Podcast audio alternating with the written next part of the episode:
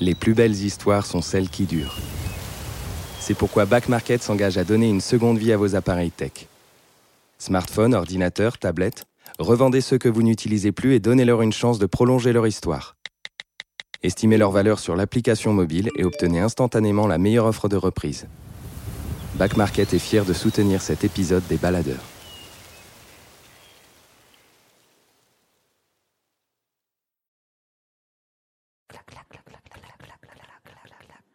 Entendez-vous Écoutez, écoutez, Écoutez.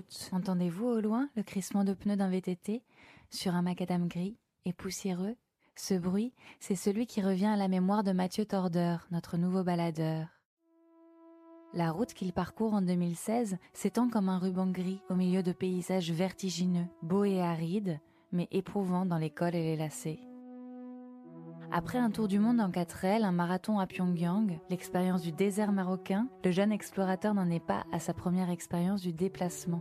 Peu de voyageurs pourtant s'aventurent sur la plus haute route du monde, celle qu'il s'apprête à parcourir. 5000 km de trajet, 1300 mètres de dénivelé et de nombreux checkpoints tout le long de la route.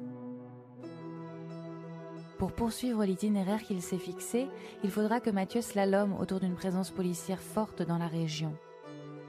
Réussira-t-il à aller au bout de son aventure? Arrivera-t-il à maîtriser la Karakoram Highway Pour ce nouveau baladeur, on vous emmène au rythme des pédales du vélo de Mathieu. Cheveux au vent dans les descentes, emmêlés par le guet des ordres de l'aventure.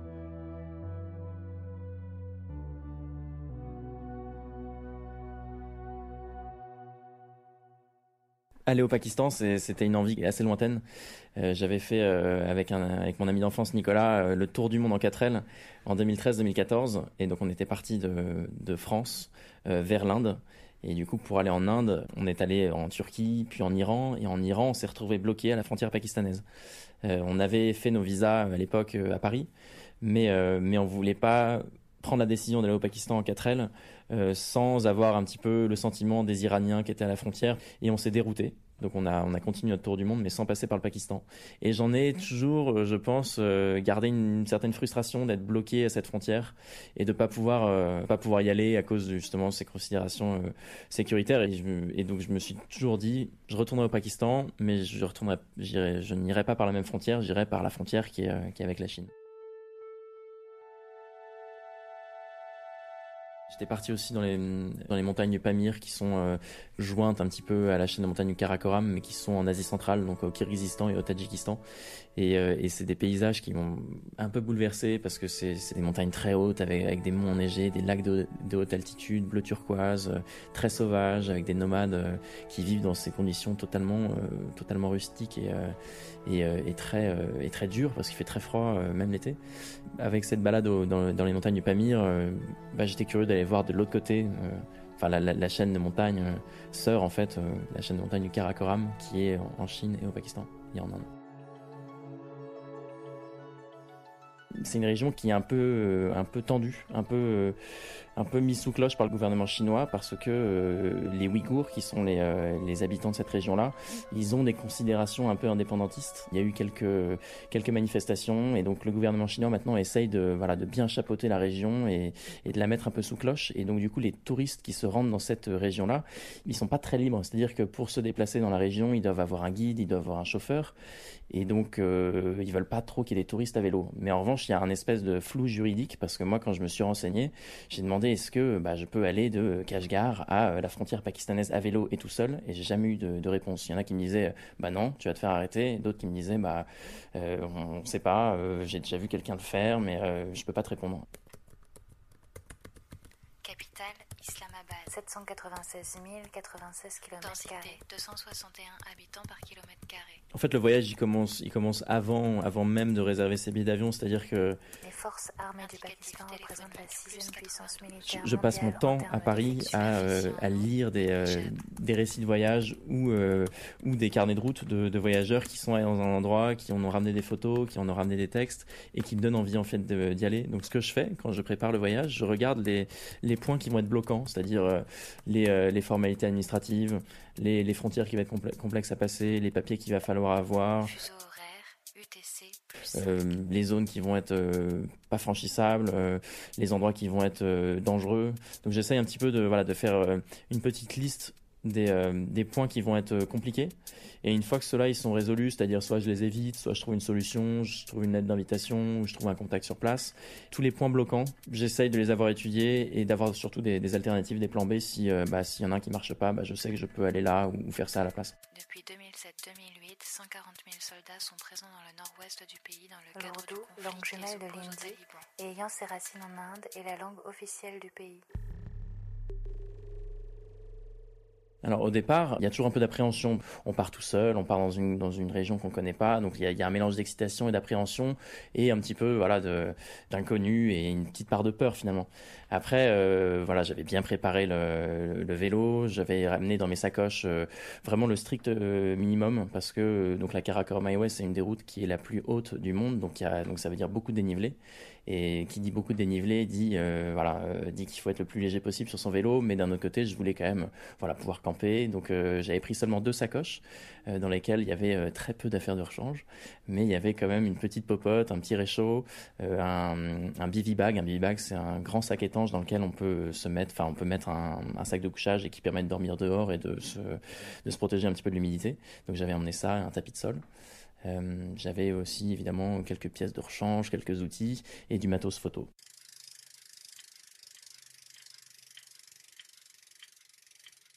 J'utilise pas de carte papier, ouais. Je, suis un faux explorateur, je pense. Départ de Kashgar, puis le lac de Karakoul, parce que j'utilise une application qui s'appelle Maps.me, et enfin Tashkorgan, qui est la fin de la route en Chine. Et en fait, ça me permet de pré-télécharger les cartes avant. Après, il y a un bus pour traverser la frontière et la porte de Kunjab pour arriver au Pakistan. Et dedans, je peux mettre des, bah, je mets un petit, euh, enfin un petit pin sur euh, sur chaque ville et ça me localise euh, via mon GPS et du coup, je me dirige comme ça. Puis c'est la ville de Karimabad, Gilgit. Ensuite, c'est la ville de Chilas. Après, sur la Karakum iOS, c'était pas forcément indispensable parce que il n'y a pas tellement d'alternatives. On va vraiment du nord au sud. Et de Chilas, je vais à Naran, puis à Abbottabad et c'est là que je pose mon vélo. Mais, euh, mais ça me permet de savoir un petit peu à quelle distance je suis de la prochaine ville par exemple. Et je vais à Islamabad, qui est la capitale du Pakistan, en bus.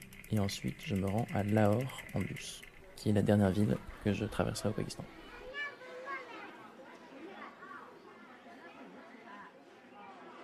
J'arrive à Kashgar, qui est vraiment cette ville un peu historique, un peu au carrefour de toutes les routes de la soie euh, qui viennent d'Asie centrale, euh, d'Asie du Sud-Est, etc.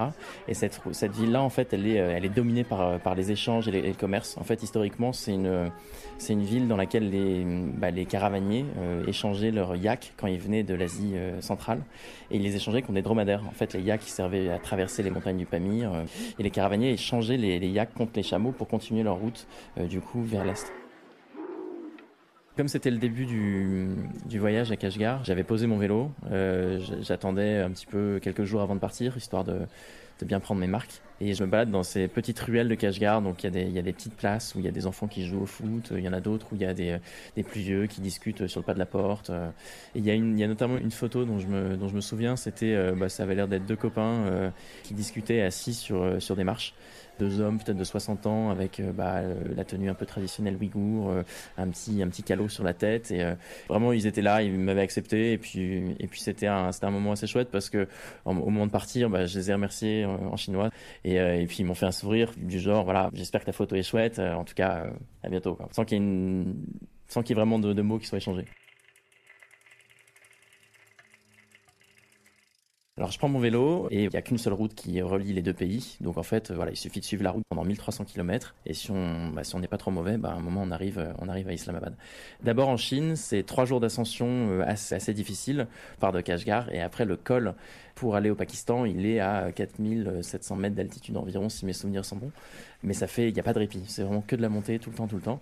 Euh, bon, il y a des lacets, mais c'est euh, jamais on a du plat ou on a de la descente. Donc le début est compliqué. Il fait plutôt, euh, il fait plutôt en juin, il fait plutôt assez chaud. L'altitude fait que voilà, il y a une luminosité importante. En tout cas, quand moi j'y étais, et il y avait un peu de vent, et donc c'est un contexte, en tout cas, pas évident à vélo. C'est une région euh, où le gouvernement n'a pas très envie qu'il y ait des touristes qui se baladent tout seuls.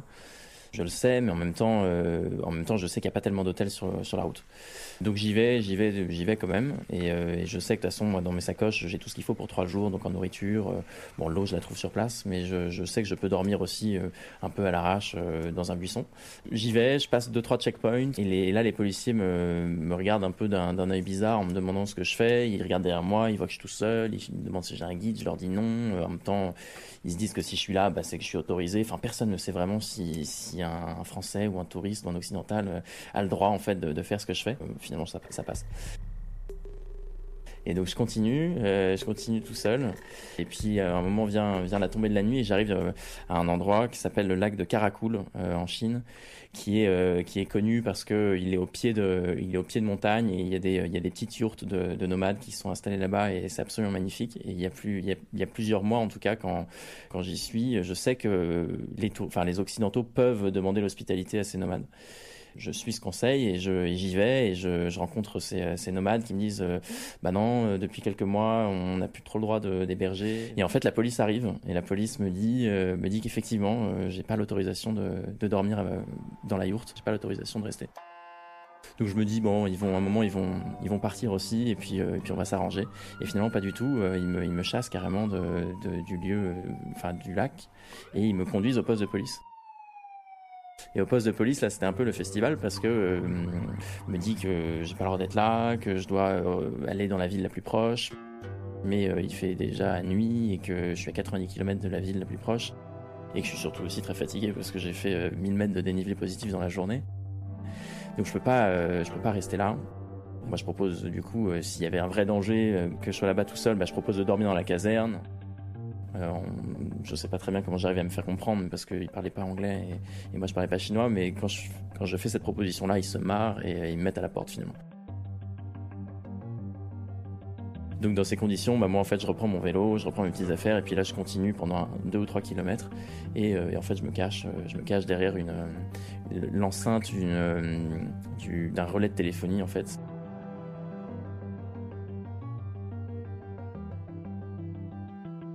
Et là, bah, je, je, déplie mon sac de couchage et, et, je passe une nuit très froide parce était, euh, parce que j'étais euh, à 3700 mètres d'altitude et, euh, et, voilà. Et la nuit, les nuits sont, plutôt glaciales.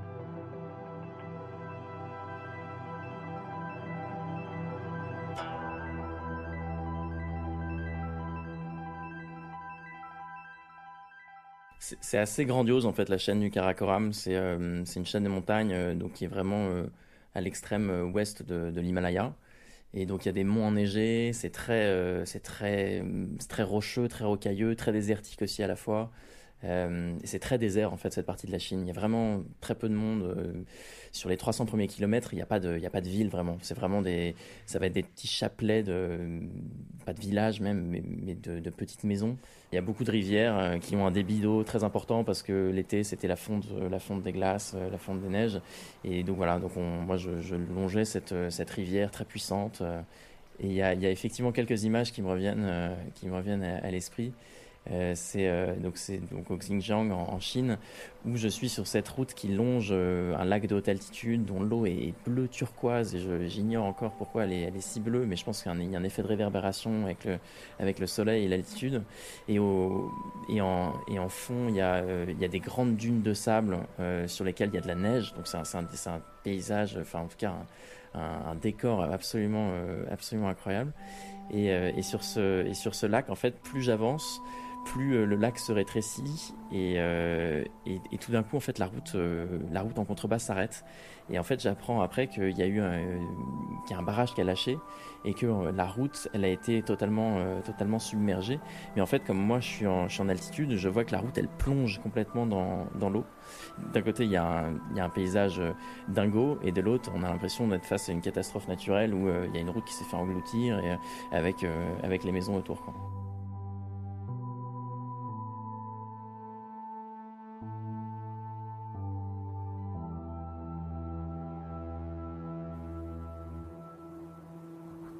Alors en Chine, la route en fait, elle se termine, euh, elle se termine pas à la frontière chinoise, elle se termine dans une ville qui s'appelle Tashkorgan. Et à Tashkorgan, en fait, c'est la fin de la route pour tout le monde, dans le sens où, euh, à partir de Tashkorgan, on n'est plus libre d'aller euh, d'aller vers le Pakistan tout seul. Je suis assez fier de moi parce que j'ai mis trois jours à faire 230 km, mais dans dans des montagnes vertigineuses. Donc j'arrive à Tashkorgan assez fatigué.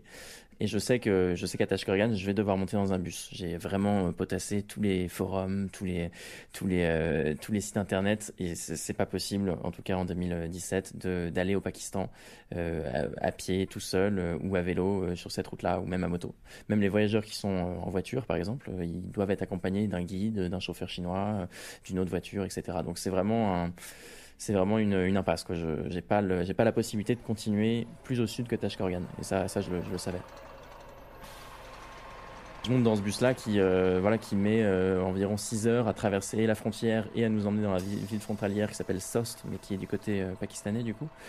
Et en fait, le col, qui s'appelle le col de Kunjerab, qui est en fait la, la plus haute frontière internationale du monde, on le traverse en bus on le traverse en bus et c'est un peu décevant parce que donc on monte à cette à ce col qui est matérialisé par une grande porte une grande porte qui ressemble un peu à une arche sous laquelle on passe en bus. Et, donc on arrive on arrive à Sost qui est la ville frontalière et donc moi je bah, je suis frustré quand j'arrive à Sost parce que parce que j'ai pas eu le j'ai pas eu l'occasion de descendre à la frontière, de, de, m'imprégner un petit peu de bah, de celui un peu mythique qui est la frontière entre le Pakistan et la Chine. Donc le lendemain matin, je prends mon vélo et là je bah, je remonte au col. Euh, je remonte au col pour euh, bah, voilà faire cette euh, faire cette route que j'ai fait en bus la veille et de là j'atteins le j'atteins le col euh, dans enfin aux alentours du déjeuner la frontière est fermée parce qu'on est ça doit être un jour de, vacances parce que elle est blindée il y a du il y a des Pakistanais partout donc moi j'arrive là, il y a plein de Pakistanais qui me, bah, qui me prennent en photo, euh, qui me demandent ce que je fais. Et, c'est là que le, voilà, le voyage commence vraiment à s'emballer, c'est euh, à partir de mon arrivée au Pakistan. Je continue ma route vers le sud, mais, euh, mais avant, de la, avant de la continuer, je, bah, je suis invité à prendre le thé. Et c'est vraiment un moment d'échange convivial, tout le monde prend le thé, refuser un thé c'est un peu bizarre. Je suis invité par un garçon qui s'appelle Safir. Et en fait, lui, il est là parce qu'il guide des touristes pakistanais. C'est une, activité qu'il fait en plus parce que sinon il est imprimeur euh, à Lahore, la ville dans laquelle je me dirige, mais qui sera vraiment à la, fin de mon voyage. Et avec ce garçon-là, donc tout de suite, on, bah voilà, le contact se, fait assez, assez rapidement et assez, assez simplement. Et il me dit tout de suite, bon, quand tu arrives à Lahore, bah tu m'appelles. Moi, je pourrais te faire visiter euh, Lahore.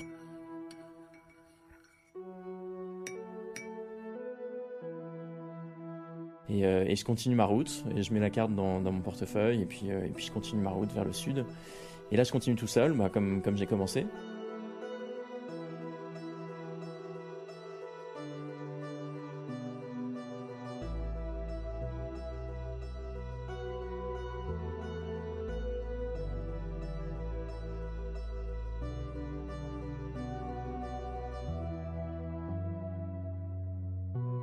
Le paysage commence à changer, c'est-à-dire qu'il y a cette, euh, il y a ce fleuve qui s'appelle le fleuve Indus et qui est, euh, qui est assez, euh, assez assez important et qui a pas mal d'affluents euh, dans cette, euh, dans cette partie du, nord du Pakistan et qui en fait irrigue énormément la région. Et donc il y a beaucoup d'abricotiers, beaucoup de cerisiers qui, euh, bah, voilà, qui peuvent pousser grâce, grâce, à, grâce à ce fleuve-là.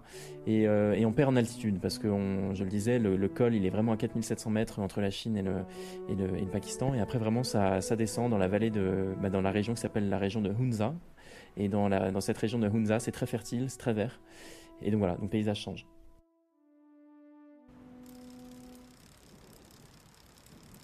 Là, au Pakistan, ça descend. Donc c'est vrai qu'après euh, plusieurs jours et plusieurs centaines de kilomètres juste à, monter, ça fait, euh, ça fait une sacrée différence. On a les cheveux au vent, euh, on, sent descendre. Après, après voilà, on, freine aussi beaucoup parce que parce qu'on a peur de, on, est un peu déséquilibré avec les sacoches, donc on n'a pas envie non plus de, faire n'importe quoi. Donc on n'est pas non plus à fond courbé sur le vélo, euh, la tête en bas et puis à descendre comme un comme un cycliste du Tour de France. On prend le temps parce qu'en plus de ça il y a des lacets. Donc euh, mais c'est voilà, c'est on a le temps de, de, lever le nez de manière un peu plus sereine parce que c'est vrai que quand on monte, euh, on a un peu finalement la tête dans le guidon parce que le vélo est lourd, parce que parce que le col bah, il est il, il est loin, donc on a l'impression que la route est infinissable, donc c'est assez intense. Donc c'est vrai qu'en montée, bah, j'ai pas tellement l'impression de, m'imprégner énormément du paysage parce que parce que c'est dur en fait. C'est vraiment une route difficile et on, se sent très très libre en fait en descente. D'ailleurs, on dit roue libre et quand on est en roue libre, bah, on a un sentiment de liberté assez assez important.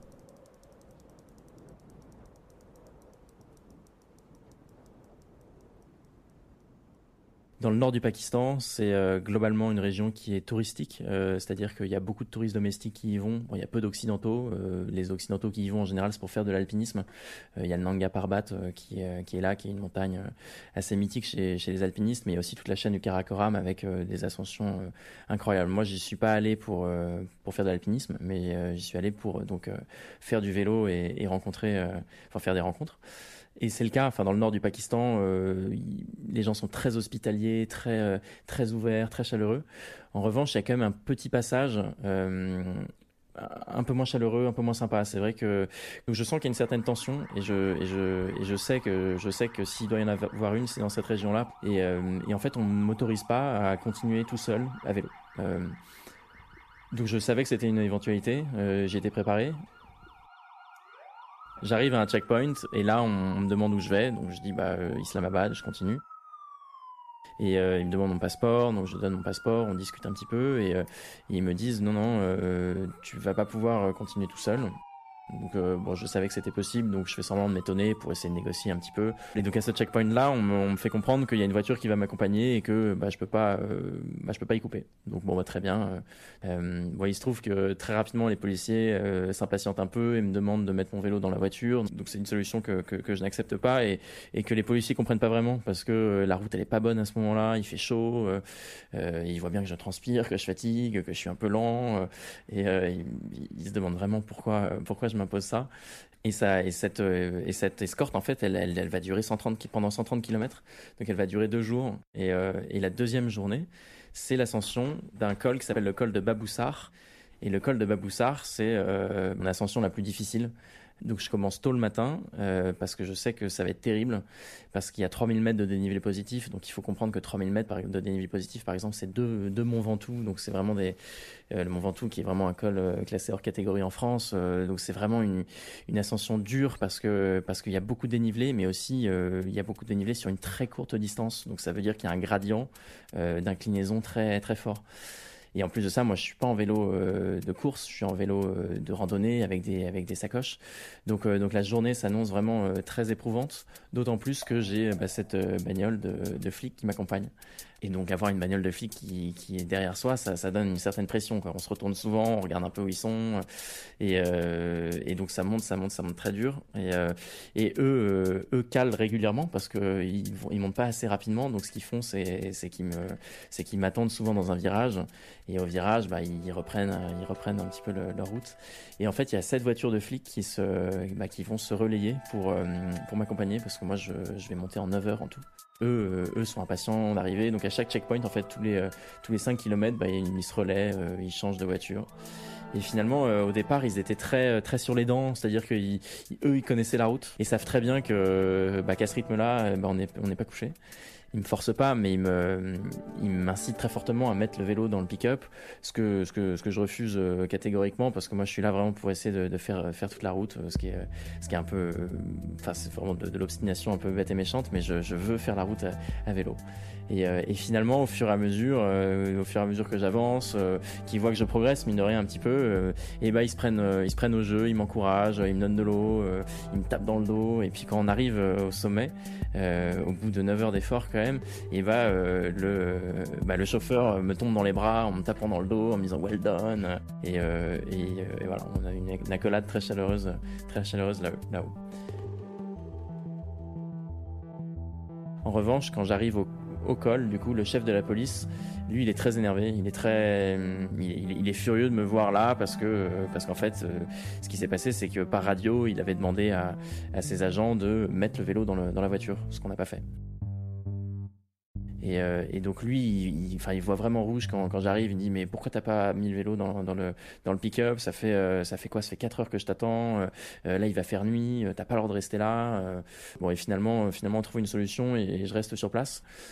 et donc je passe la nuit au col. et le lendemain, je, bah, je, reprends, je reprends la route. Et là, là, cette fois, ça descend.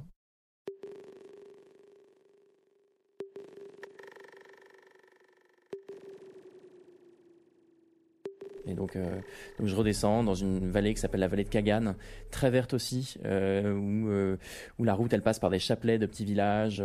je longe, je longe cette rivière indouce qui, bah voilà, qui défile à, grande allure parce que c'est la fonte des, des neiges et donc du coup il y a beaucoup de courant. Et là, ça commence à être de plus en plus, de moins en moins sauvage. Euh, la route, elle, euh, elle passe par euh, par des villes comme comme Montserrat qui sont qui sont plus plus industrielles, plus grandes.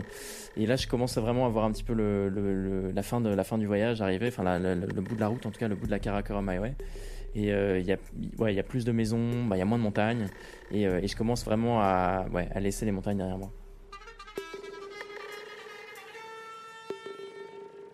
C'est à Abbottabad que je termine la route à vélo parce que après au sud d'Abbottabad c'est euh, il y a euh, bon voilà c'est des voies rapides qui vont jusqu'à la capitale euh, du, Pakistan qui s'appelle Islamabad. Donc je prends un bus pour Islamabad du coup et, et, un, un, second pour Lahore pour aller voir bah, la personne que j'avais rencontrée au Pakistan.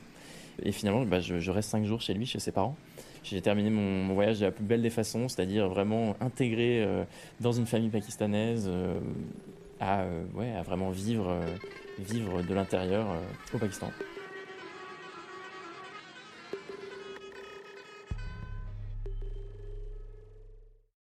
C'est vrai que j'ai fait des j'ai fait des voyages à pied, en kayak, aussi en 4L, en voiture. Euh, donc j'ai un peu expérimenté beaucoup de moyens de transport différents, mais euh, ce qui les lie tous quand même, c'est euh, le déplacement. À pied, là pour le coup, on est vraiment au rythme du temps, c'est-à-dire que chaque pas, il est vraiment calculé. Chaque relief, chaque bosse, on, le sent vraiment. Si, par exemple il y a des racines, s'il y a des pierres, si c'est du tarmac, si c'est de l'herbe, on, est vraiment au contact de la nature. J'ai fait le, marathon des sables, qui est une course euh, à pied dans le désert du Sahara de 250 km. Donc c'est, là, on est vraiment dans le désert, on est, dans le sable, on traverse les dunes, on traverse les, plaines un peu rocailleuses. On est, vraiment dans le désert. Enfin, on n'est pas dans un 4x4, dans un 4x4 climatisé ou, assis sur un dromadaire.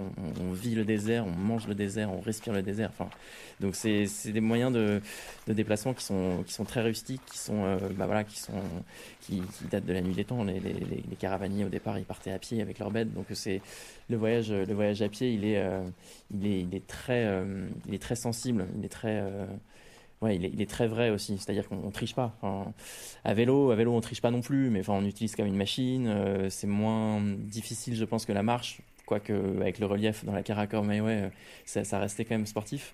Mais, mais voilà, le vélo, c'est il y a, y a, ce déplacement, il y a, y, a, y a, ce silence aussi, euh, il y a cette facilité aussi d'avancer de, de, parce que finalement bah, on est chargé, mais d'un autre côté bah, on porte pas le matériel sur son dos, on l'a dans des sacoches qui sont euh, fixées au, cadre, au, cadre, du vélo et puis on peut quand même porter pas mal de choses, mine de rien, peut-être pas autant que sur, euh, sur son dos. Donc le vélo c'est un bon moyen justement de, bah, de combiner toutes ces choses-là, c'est-à-dire se déplacer librement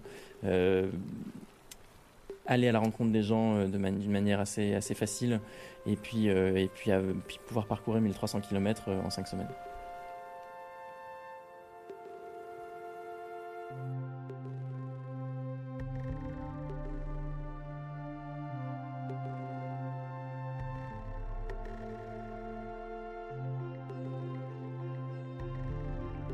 Ce podcast vous est présenté par Les Others réalisé par Camille Juzo, mise en onde par Lauric Galigani, avec une musique originale de Alison Brassac.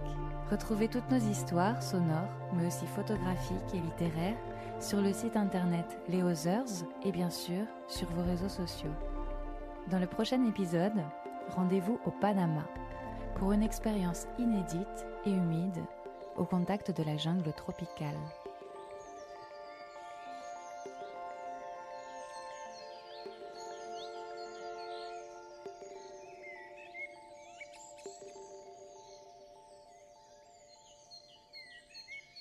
On n'est pas obligé de, enfin, d'aller au Pakistan, à mon sens, pour vivre une aventure euh, hors du commun.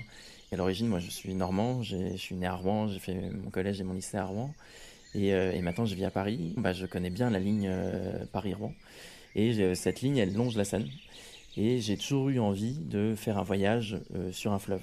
Et je pars de Vernon, direction, bah, direction Rouen et puis, puis la mer. Et c'est une aventure en fait qui va se révéler euh, complètement géniale parce que euh, parce que c'est une époque de l'année où où c'est euh, où les couleurs sont incroyables parce que c'est le c'est le début de l'automne donc les, les, feuilles commencent à tomber, les arbres commencent à être un peu orangés, un peu verts, un peu rouges, un peu jaunes. Il fait un temps royal. Euh, et, la scène est très calme. Et, euh, et je suis tout seul sur cette scène euh, dans, ce grand kayak de, de 2 mètres 50. Et, je défile, enfin, et, les journées défilent et je rencontre des, pêcheurs qu'on appelle des carpistes qui pêchent la carpe. Et je, descends, descends la scène comme ça au rythme, au rythme un peu du, du courant. Bon, il n'y avait pas tellement de courant parce que moi j'avais dans mon esprit, je me disais, euh, en fait, je vais rien faire, je vais juste être assis euh, dans mon kayak et ça va défiler jusqu'à la mer. Et en fait, pas du tout. Il y avait plusieurs écluses et, euh, il se trouve qu'à l'époque où, je, je, me lance sur la scène, il y a peu de courant. donc je, je, termine par pagayer un petit peu, enfin même pas mal. Et, et au, fur et à mesure des jours, la, la, la scène, bah, la scène s'élargit vers la mer et, et finalement, je, bah, je passe sous le pont de, de Normandie, donc qui est vraiment qui relie le Havre à Honfleur et je, et je débarque voilà plus dans une eau euh, dans une eau douce mais dans une eau salée euh, euh, dans la Manche et je termine à Honfleur. Cette fois j'étais vraiment sur le kayak sur le fleuve plutôt que assis dans le train à regarder le fleuve.